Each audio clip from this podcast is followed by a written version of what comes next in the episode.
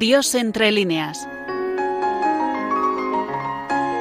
Dirigido por Antonio Barnés y conducido por Marcos Bolán.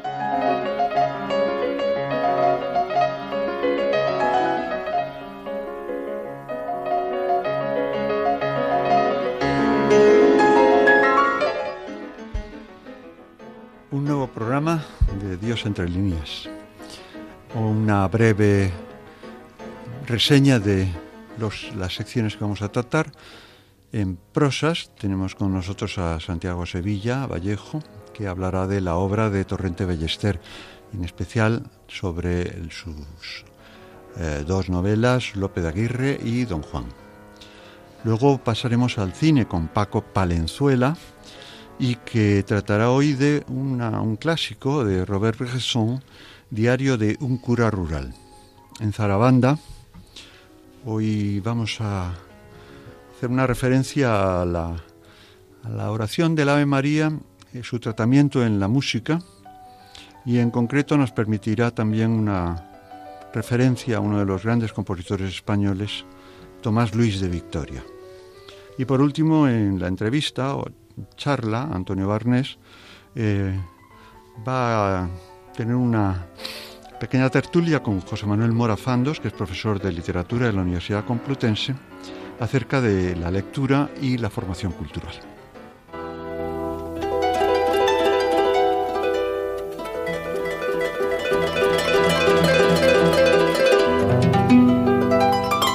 Prosas y versos.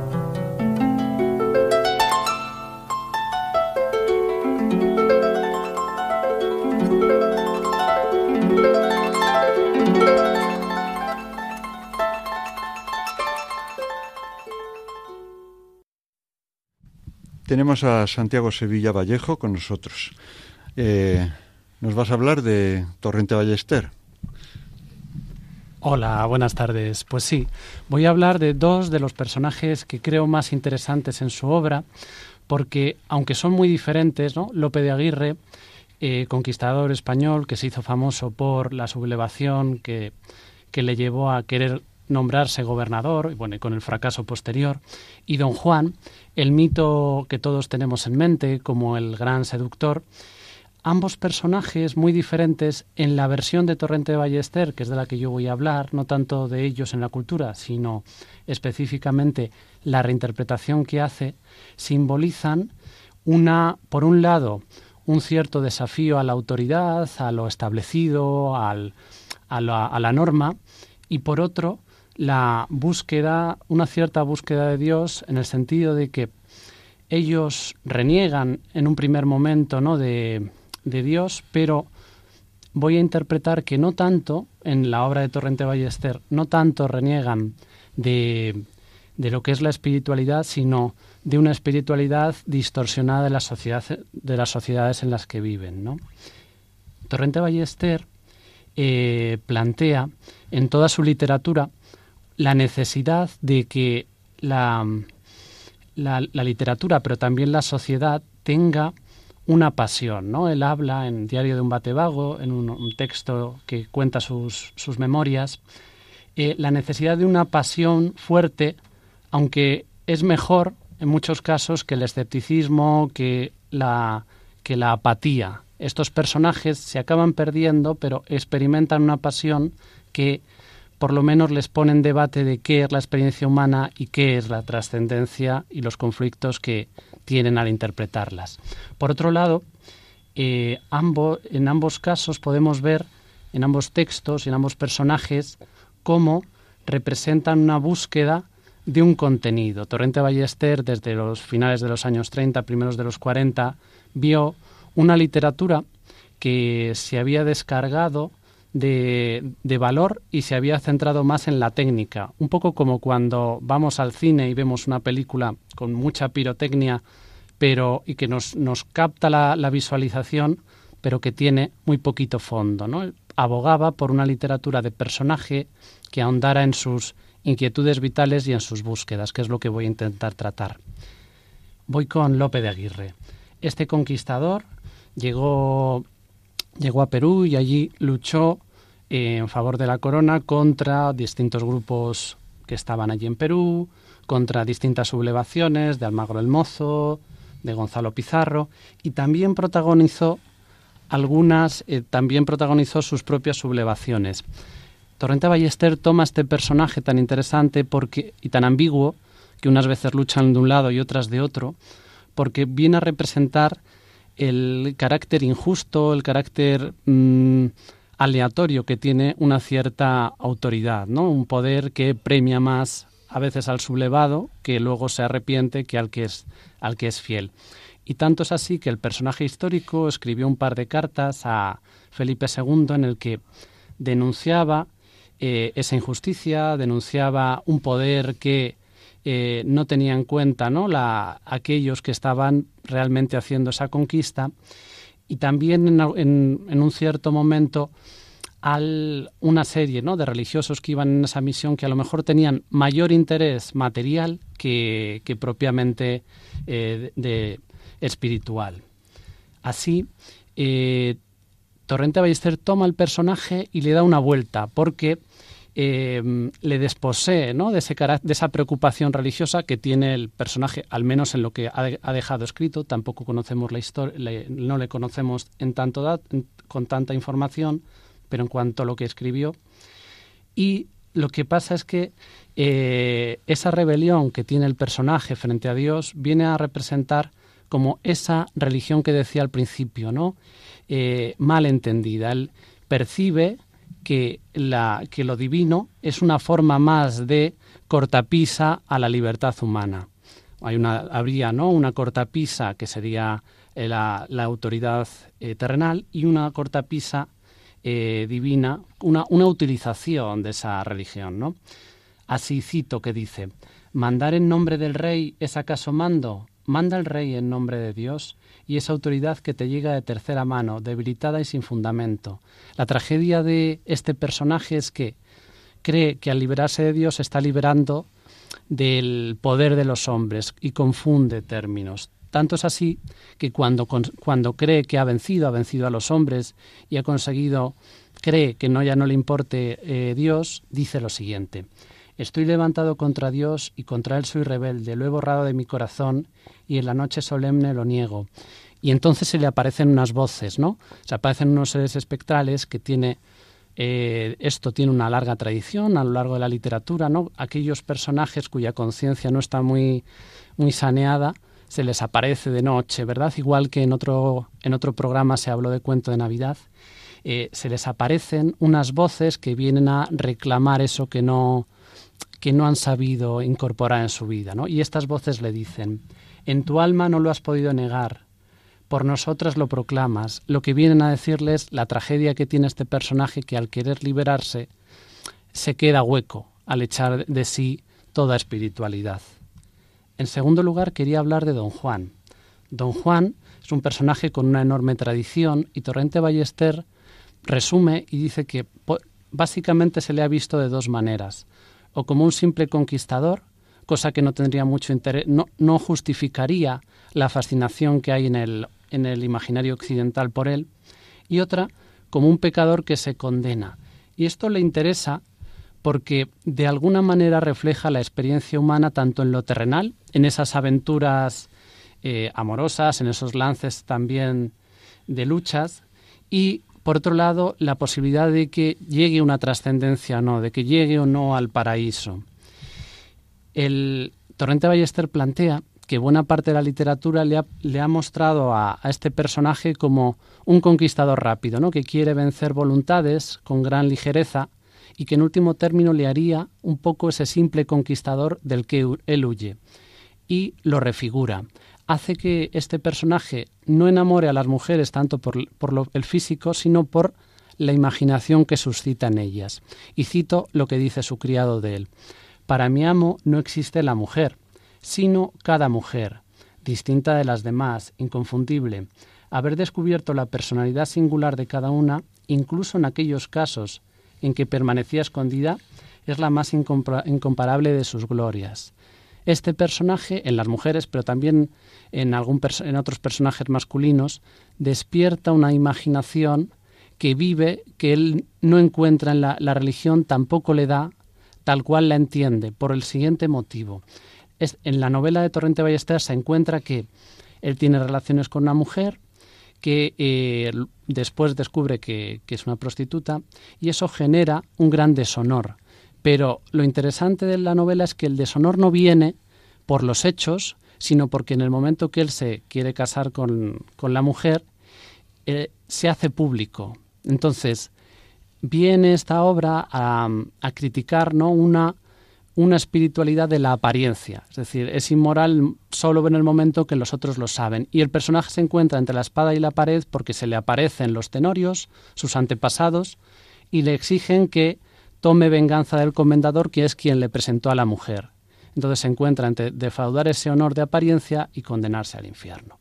Y por otro lado, eh, esta novela plantea, vuelve a contar la historia de Adán y Eva, en la que el motivo de expulsión del paraíso, la separación, no viene dada por el fruto, sino viene dada por la individualidad. La serpiente lo que le dice a Eva es que cuando ame a Adán, en lugar de estar en comunión con Dios, con el, universo, simplemente piense en su propio, en su propio placer. Así le dice, así dice ella, que lo hagas como yo te pido, olvidándolo todo y pensando solo en nosotros. Cuando cerrando la puerta de nuestros corazones al amor de los demás que no nos importan nada. De modo que lo que no consigue eh, don Juan es esa comunidad que busca y por eso esa, ese reniego, pero que no es de Dios sino de una concepción. En conclusión, estos dos personajes yo eh, los comento también como animación a la lectura, me parecen dos grandes obras que plantean eh, una, una, lucha también por la trascendencia, por encontrar una libertad, aunque sus caminos les lleven a la tragedia porque escogen estirpar parte de, parte de su espiritualidad o completa y eso les deja perdidos, pero es interesante ¿no? las reflexiones que surgen en torno a ellos. Muchas gracias, Santiago.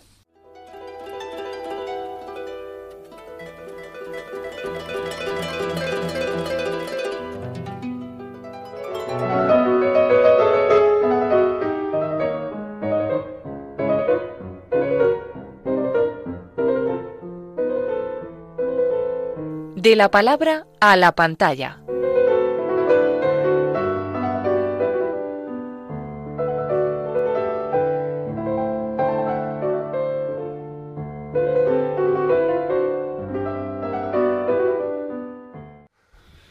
Paco Palenzuela, como hemos dicho al principio del programa, va a comentar una película, un clásico francés, el Diario de un cura rural. Buenas tardes, Paco. Buenas tardes. Sí, ya le ha, llegado el turno al cine francés, del que no habíamos hablado hasta ahora. Y concretamente se trata de, una obra de un, un, director importantísimo, no solamente dentro del cine francés, sino del, de toda la historia del cine. Algunos eh, críticos incluso lo consideran el mejor, bueno, esto es discutible siempre. Eso, por otra parte, es un director, eh, eh, Robert Bresson, pronunciado la francesa, o Robert Bresson, es un director inclasificable, es decir, no forma parte de ninguno de los grandes movimientos que se conocen del cine francés, que mm, se caracteriza sobre todo por la presencia de un realismo poético en la década de los 30, eh, luego lo que se llamó el, cine de qualité, que eran sobre todo adaptaciones de obras literarias. Eh, luego llegó la Nouvelle Vague ya en los, a finales de los 50, pero Robert Bresson iba a su aire, no formaba parte de ningún movimiento, trabajó sobre todo en los años 40, 50, 60, creo que su última película es de principios de los 70, y esta concretamente, el diario de un cura rural, eh, está basada, es una adaptación, eh, que es de lo que nos solemos ocupar en este espacio, de adaptaciones de, obras literarias, y concretamente esta es de una novela de eh, Georges Bernanos, que es el, uno de los grandes referentes de la literatura católica en, en el siglo XX francés. de hecho, era la novela favorita del propio autor, y esta adaptación que hizo Bresson es muy fiel, muy fiel al menos en el sentido de que todo lo que, eh, lo que vamos oyendo en esa voz en off, que es lo que nos conduce a lo largo de la película, está, está realmente tomado del texto de, Bernanos. Evidentemente no, no está la novela completa porque eh, había que, reducirla, pero eh, lo que no hace es manipularla. Es decir, son los propios textos de, de, Bernanos lo que oímos en esa voz en off que se supone que nos va contando lo que escribe este sacerdote, que es el protagonista de la película, lo que escribe día a día en ese, en, ese cuaderno eh, que vemos ya desde el principio, desde el primer plano de la película, vemos una mano que escribe en un cuaderno y ese es el diario del que nos habla ya el título. Y es la historia de un, de un sacerdote joven eh, que llega a su primera parroquia en un, en un pequeño pueblo del norte de Francia. Toda, toda la película se desarrolla en el norte de Francia, fundamentalmente en, dos pueblos. Eh. Amricourt, que es el, el pueblo donde, donde vive el protagonista, eh, Torcy, que es otro pueblo en realidad no tan cercano, pero en, la ficción se supone que está más o menos cerca porque el protagonista va allí con frecuencia con su bicicleta a hablar con, un, con otro sacerdote que le hace un poco de, consejero, de guía espiritual.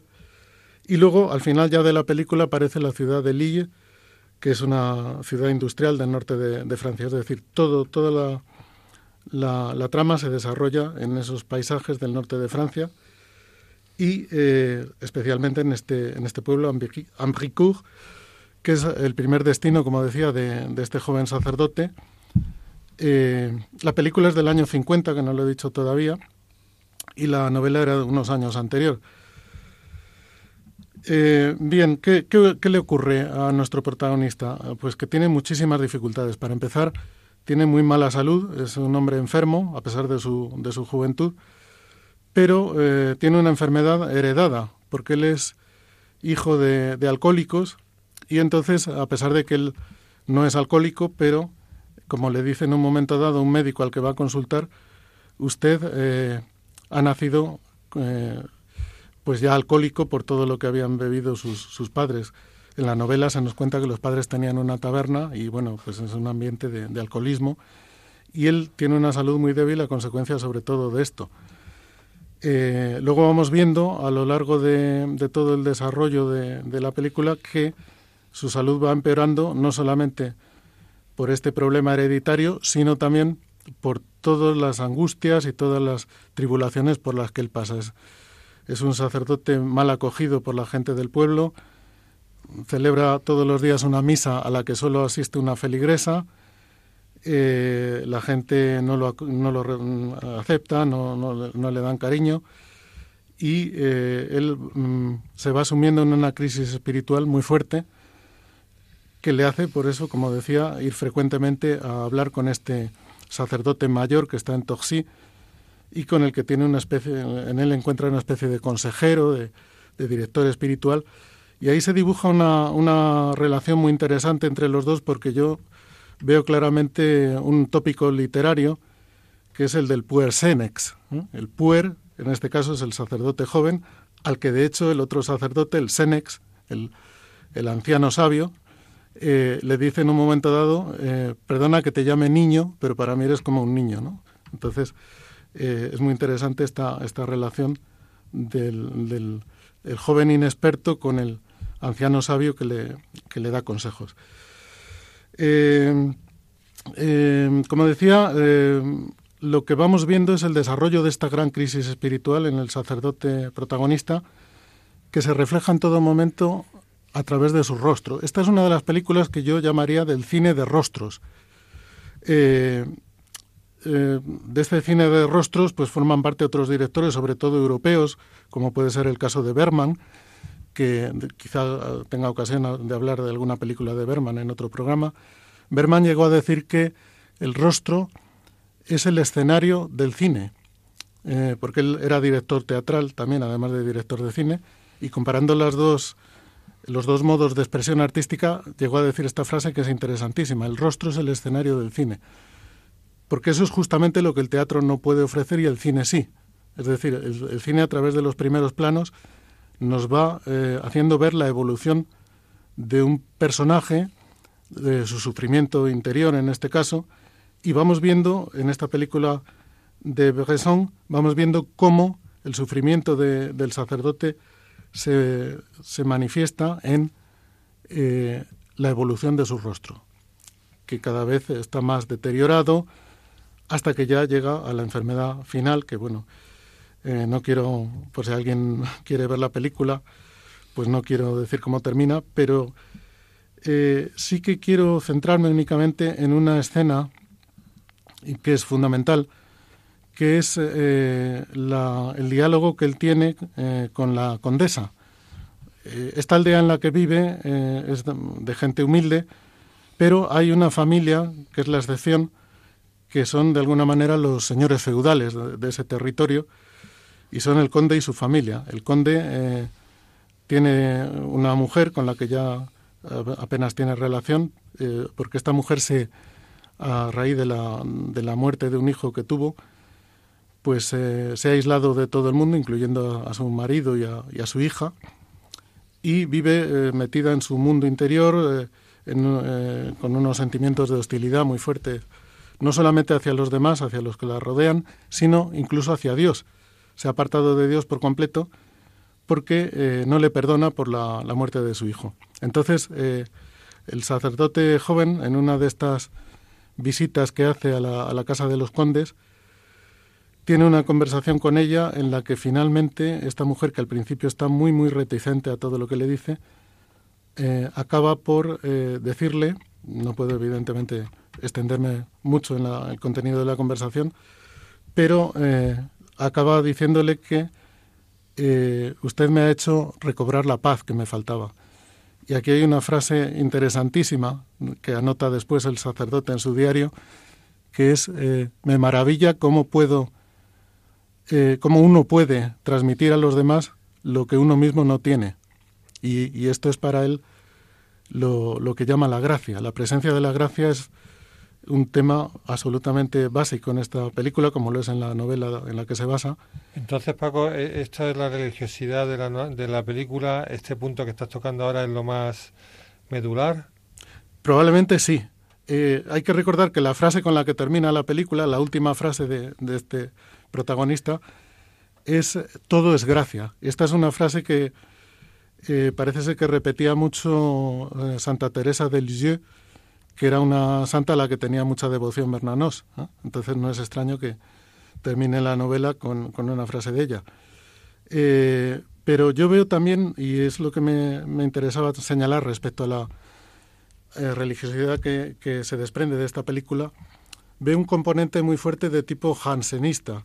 El jansenismo es un movimiento religioso del siglo XVII eh, que, para simplificando mucho, podríamos decir que es lo más cercano al protestantismo dentro del catolicismo y que eh, era, la tendencia a la que se ascribía, por ejemplo, Pascal, o estuvo muy cerca del jansenismo, y que de alguna manera, aunque haya quedado atrás en la historia, pero sí que sigue muy presente en la espiritualidad de muchos católicos franceses. Yo creo que en la de Bernanos está muy presente y en la del propio Bresson también.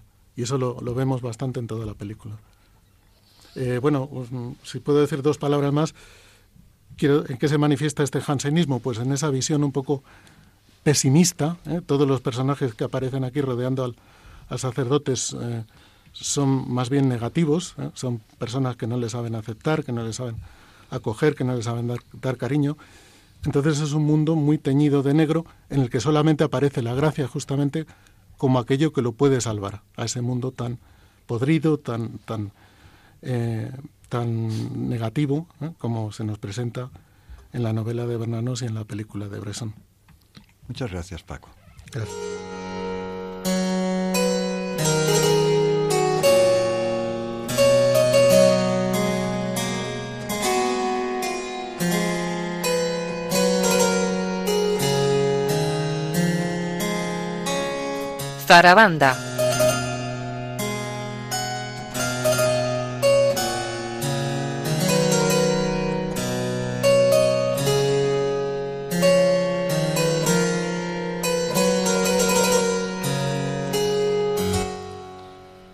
Me parece que fue en el segundo programa que tratamos de eh, la trayectoria de un himno, que era O Sacrum Convivium, y cómo a lo largo de la historia de la música, al tener un mismo texto eh, que es favorito de muchos compositores, mm, va tomando forma y se va adaptando a, su vez a la evolución propia de la música. No quiere decir que, que es muy difícil decir de un, de un lenguaje como el musical que mm, progrese eh, necesariamente o que la música de, no sé, de hace 100, 200 o 500 años haya quedado anticuada. La música es posiblemente una de las manifestaciones del arte más abstracta.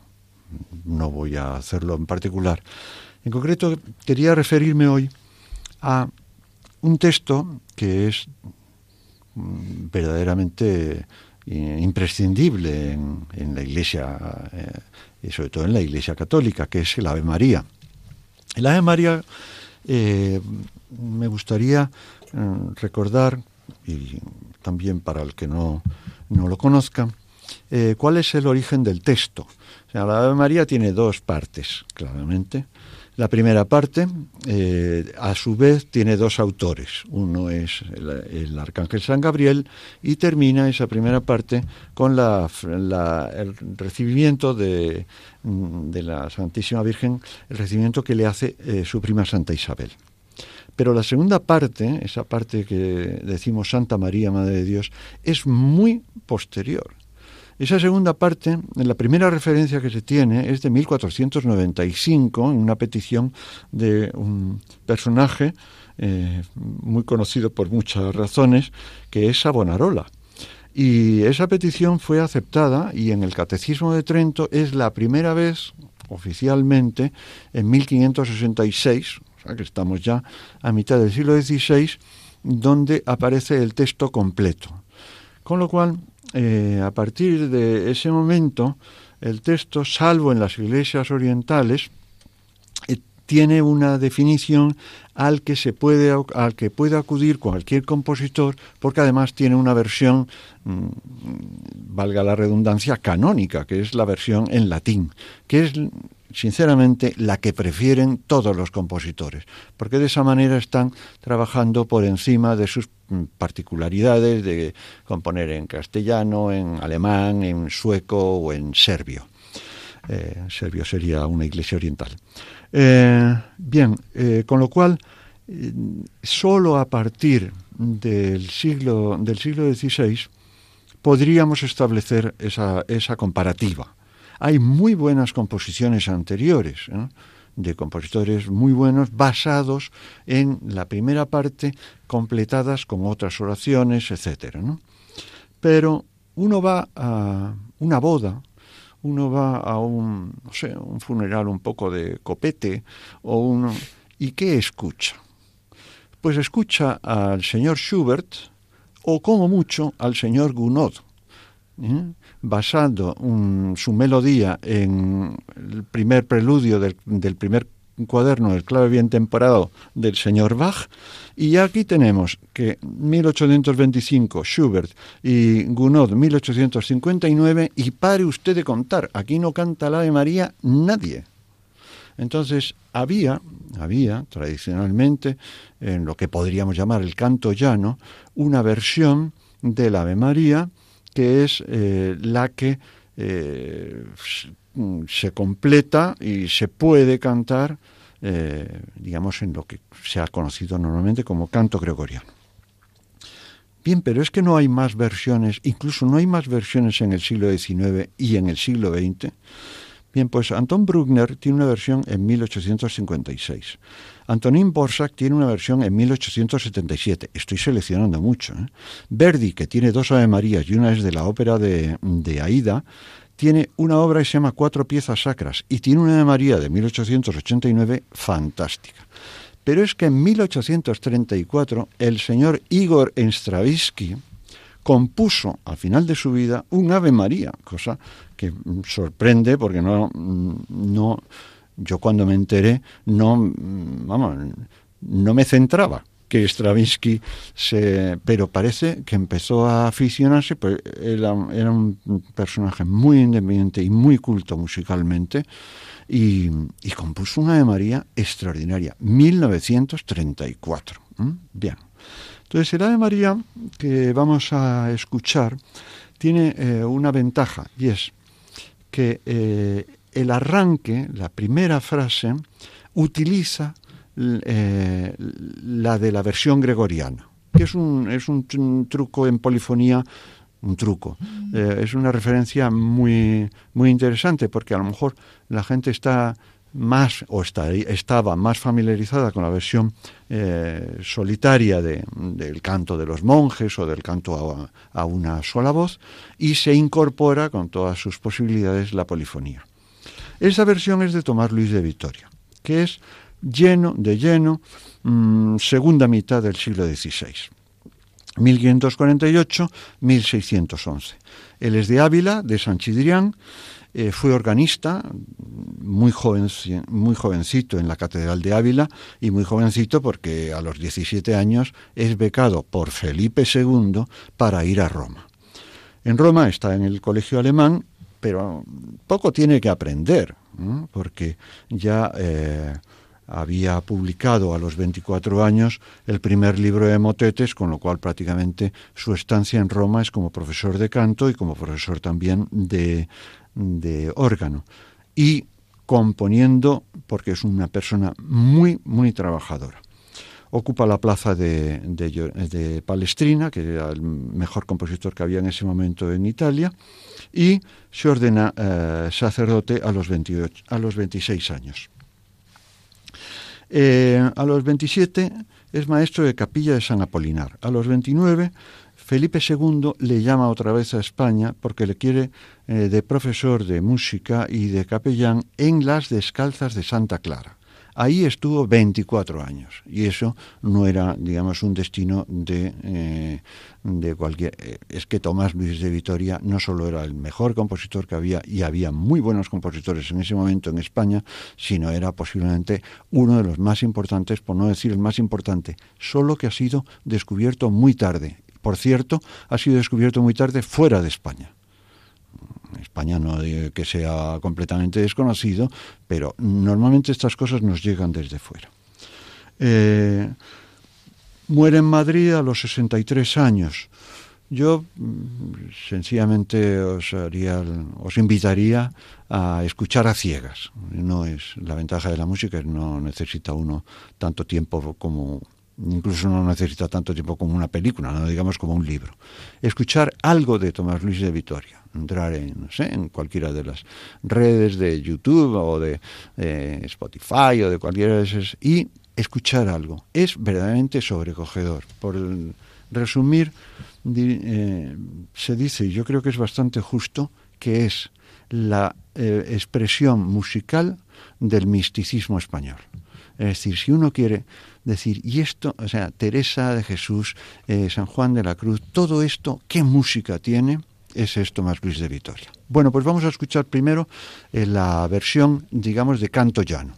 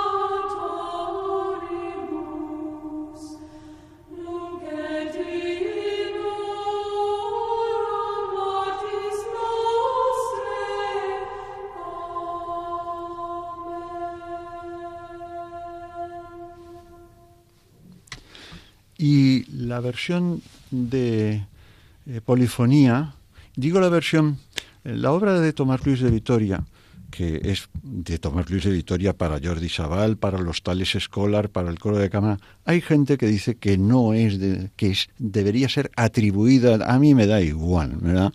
Hay gente que para ser famosa lo mejor es, es negar la autoría.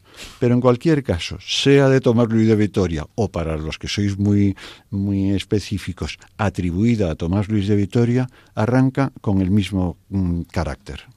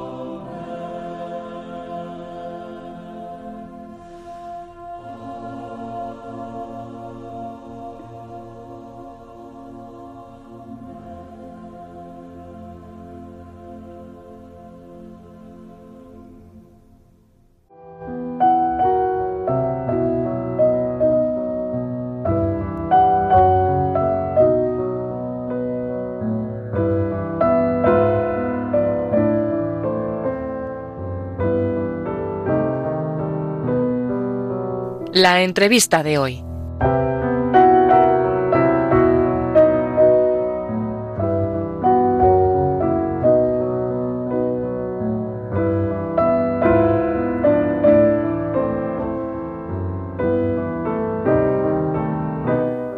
Pues hoy tenemos para entrevistar a un hombre muy polifacético que es José Manuel Morafandos, porque él es profesor de literatura en la Universidad Complutense y digo que es polifacético porque no solamente es un profesor, investigador, sino que también es un, es un creador, es poeta, eh, ha escrito libros de poesías, también escribe, escribe relatos, es traductor, eh, dirige talleres de, de escritura y lo hemos invitado precisamente porque no es un teórico simplemente, sino que es alguien que que vive con, con pasión eh, un tema tan importante como, como la lectura.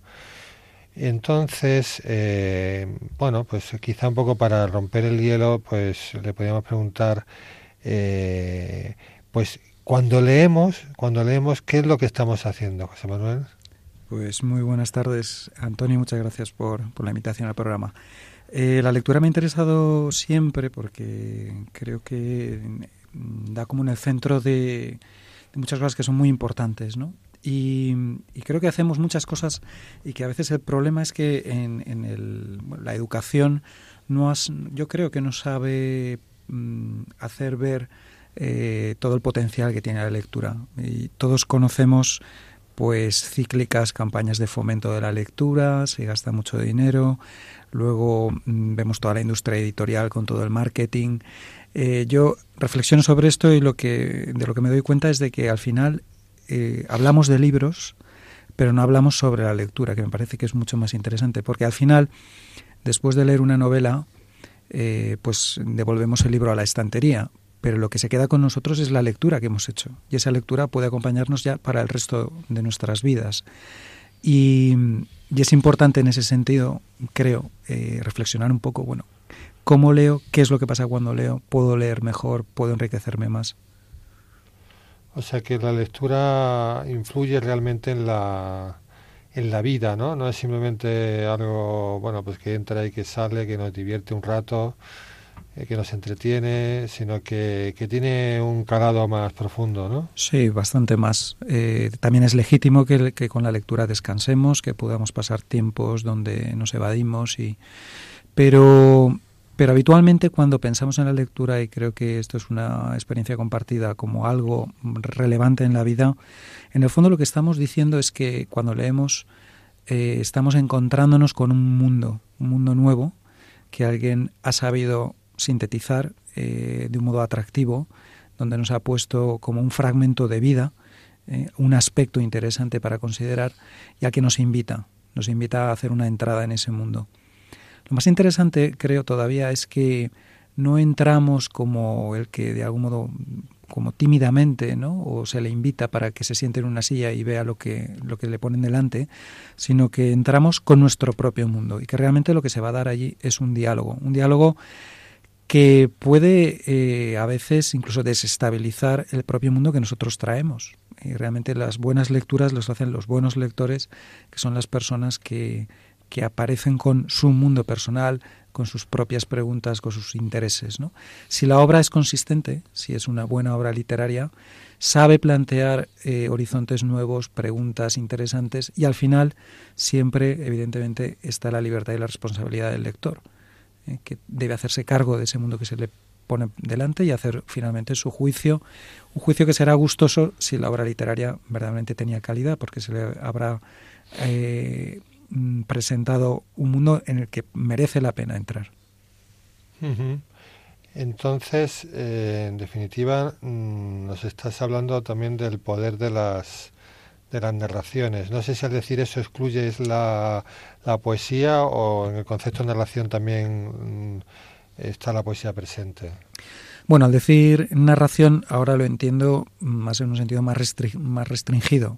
¿eh? Eh, la poesía tiene otro tratamiento. Me refiero más a, a las narraciones, ¿no? Y es, eh, pese a que hemos tenido en el siglo XX pues décadas de mm, voces diciendo que bueno hemos llegado a la muerte de la novela ya no se puede dar un paso más hemos agotado todos los paradigmas lo cierto es que todo el mundo seguimos leyendo novelas eh, y también es interesante plantearse por qué eh, y hay algo como como inmortal en esto de las narraciones. ¿no? Eh, los niños piden narraciones.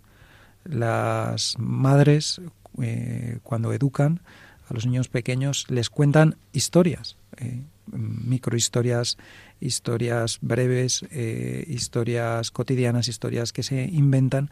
Pero hay algo que es claro, y eso cualquier antropólogo lo, puede, lo puede ratificar, y es que comprendemos a través de narraciones. Al menos las cosas más importantes de la vida siempre las comprendemos a través de narraciones, porque las narraciones nos conectan con el mundo real en el que en el que vivimos de un modo muy muy directo. Esa una narración es un simulacro de, vida que se nos pone delante y si está bien compuesta eh, ya lo decía Aristóteles en la poética, ¿no? Eh, a todo el mundo le gusta aprender, a través de esa mimesis, de esa representación de vida, eh, todos, adultos, niños, entran inmediatamente en, esas, en esos simulacros de vida. ¿no? Y eso se hace narrativamente, quizá porque tanto la vida como la narración eh, cuentan con el tiempo. Somos seres temporales y entonces en cuanto alguien empieza a poner en marcha una narración que nos va llevando a un sitio donde pasan unas determinadas cuestiones, la identificación que hacemos con la vida es que es inmediata, ¿eh? Y como también decía Aristóteles, nos gustan mucho las narraciones porque nos puede hacer experimentar cosas pero con una distancia de seguridad. No vamos a sufrir la muerte, no vamos a sufrir unos sufrimientos, perdón, la redundancia del héroe, de lo que fuera, podemos emocionarnos, podemos pasarlo mal, pero siempre sabemos que es una narración, a no ser que, y de esto a lo mejor tú nos podías hablar, ¿no? Como le pasa al Quijote, que llega un momento que borra los límites eh, entre la vida y la narración, entonces ya se pasa a otras cuestiones. Pero en, en, unos en un ámbito de normalidad, la lectura nos permite ese laboratorio de experiencia eh, donde sabemos que estamos a salvo, eh, al menos en un nivel básico, y que podemos en esa distancia aprender muchas cuestiones. El otro día, una entrevista que le hacían a Jaime Siles en la Fundación Marc, él decía que porque él es poeta sobre todo, ¿no? aparte de investigador, profesor, decía que bueno, la, la verdadera literatura era la poesía, que la, la novela era algo decimonónico. Eh, ¿Tú qué, qué, tienes que decir a, a, eso? Bueno, dicho así, parece que, es como entrar... Siendo poeta, como eres también. Sí, pero dicho así, es como entrar a una polémica que yo creo que habría que aclarar mucho los términos, ¿no? Porque también cuando si les dice la poesía, eh, bueno, hay que ver toda la historia de la poesía. Ha habido siempre poesía narrativa, ha habido poesía especulativa. Eh, la Ilíada, la Odisea son poesía también, si es que estamos diciendo que es verso, ¿no? Lo que hoy entendemos como poesía es una parte, que es lo que se llama poesía lírica, y es lo que casi todo el mundo tiene en la cabeza cuando dice, pues voy a comprar un libro de poesía. Entonces espera pues un texto en renglones eh, de 10, 12, bueno, a menos no muy largo, donde un yo va a hablar de unas percepciones muy subjetivas, ¿no? Bueno, eso es un género dentro de la poesía, hay muchos más géneros. Entonces, lo interesante sería tener aquí a Jaime Siles para aclarar, ¿no? Pero... Sí, porque él, por ejemplo, el último premio que ha tenido, la poesía que hace en ese sentido es más narrativa que, sí. que no una lírica del yo. Sí, efectivamente. Está, fundamentada precisamente en el mundo grecolatino y es más... Sí. Pero bueno, yo comparto un poco su opinión, pero porque personalmente disfruto mucho más de la poesía y las novelas se me hacen eh, a veces muy largas, ¿no? O sea, bueno, mm, sí. Pero, en fin, yo entiendo que esto es provocador porque la mayor parte de la gente hace lo contrario, ¿no? Sí. Yo vuelvo a lo de antes, eh, o sea, el, por qué seguimos leyendo novela y por qué nos seguirá gustando y se seguirá haciendo, pues porque es una narración y el sentido narrativo de la vida es que es esencial y tiene que ver mucho con nuestra identidad.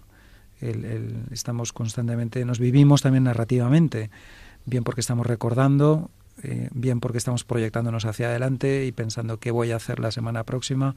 Y eso es una narración, en donde hay un sujeto, hay un personaje, hay una acción, está en futuro Nadie habitualmente escribe en futuro, pero nosotros interiormente sí, sí que lo hacemos, ¿no?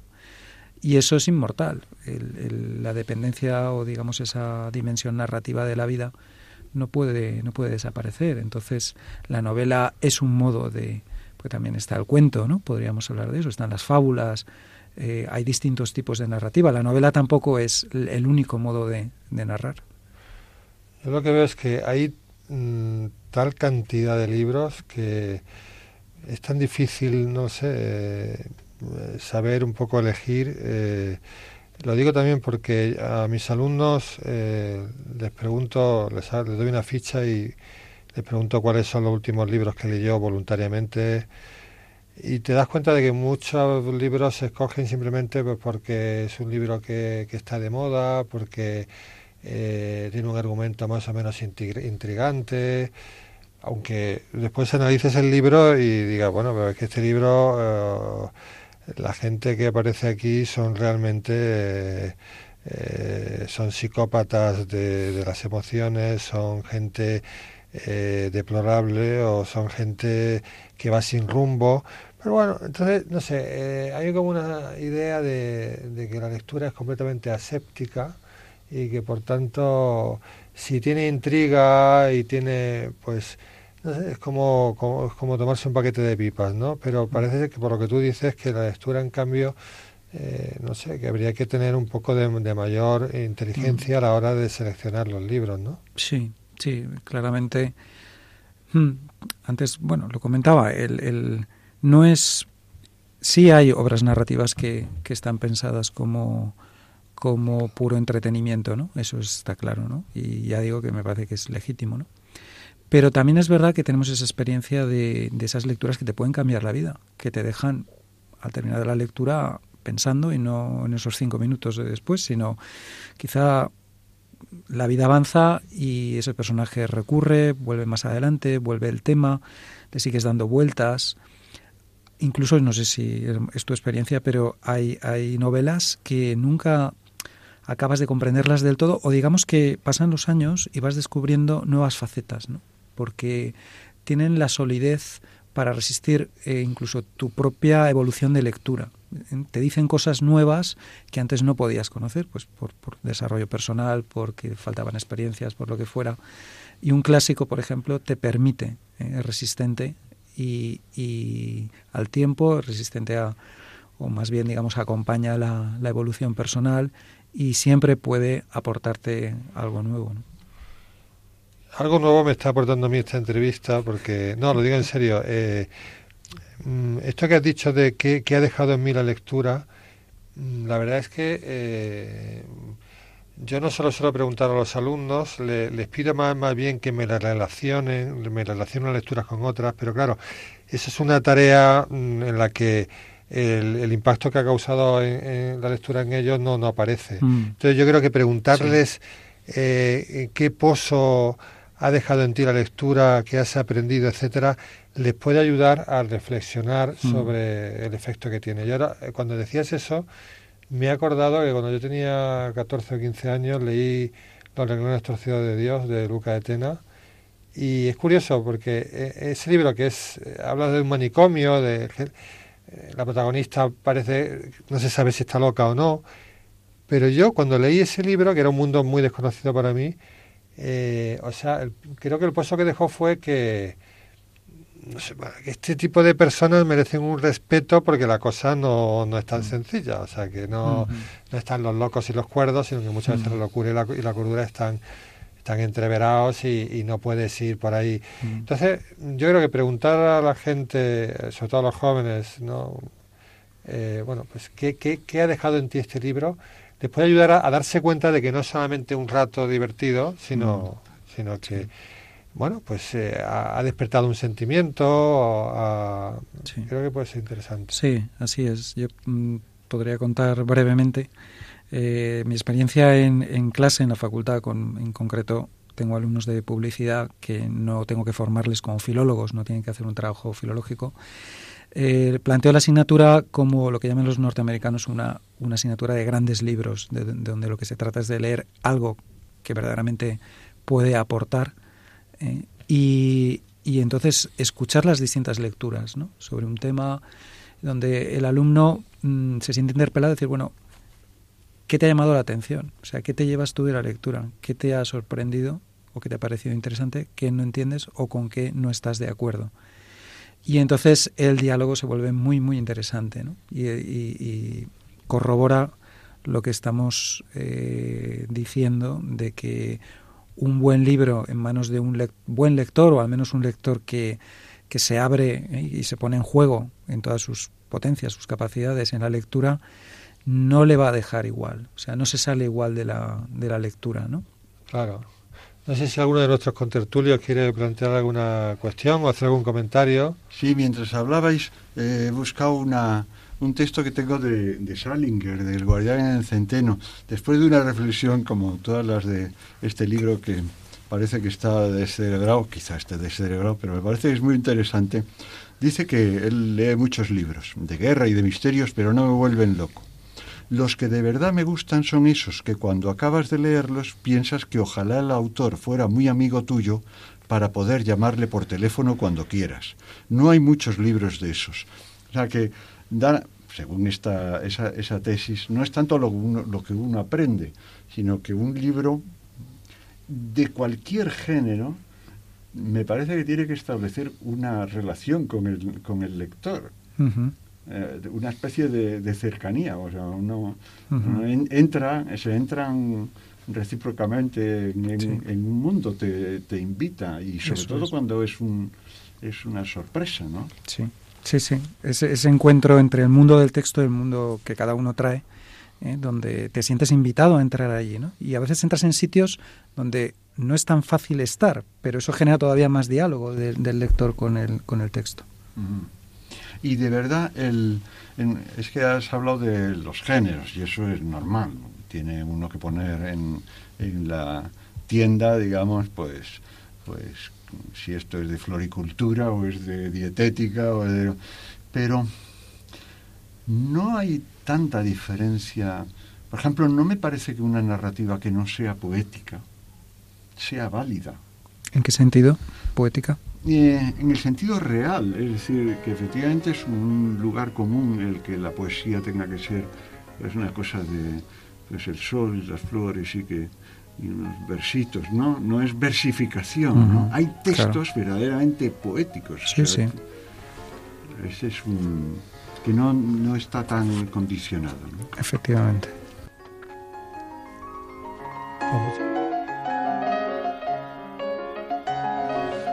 Muchas gracias, José Manuel, por, por estar con nosotros y esperemos contar contigo en otra, en otra ocasión. Pues muchas gracias, Antonio, sí.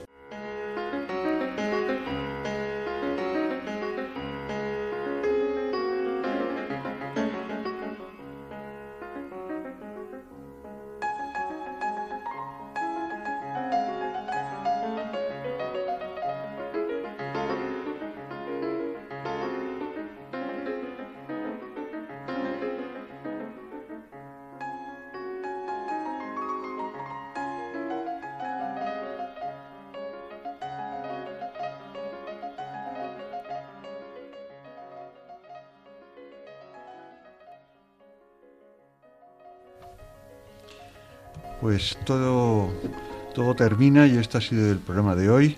Si tenéis cualquier consulta o queréis eh, darnos ideas para el programa o opinar de, en cualquier tema, nuestro correo es Dios entre líneas, todo seguido, Dios entre líneas, arroba. Hasta el próximo día.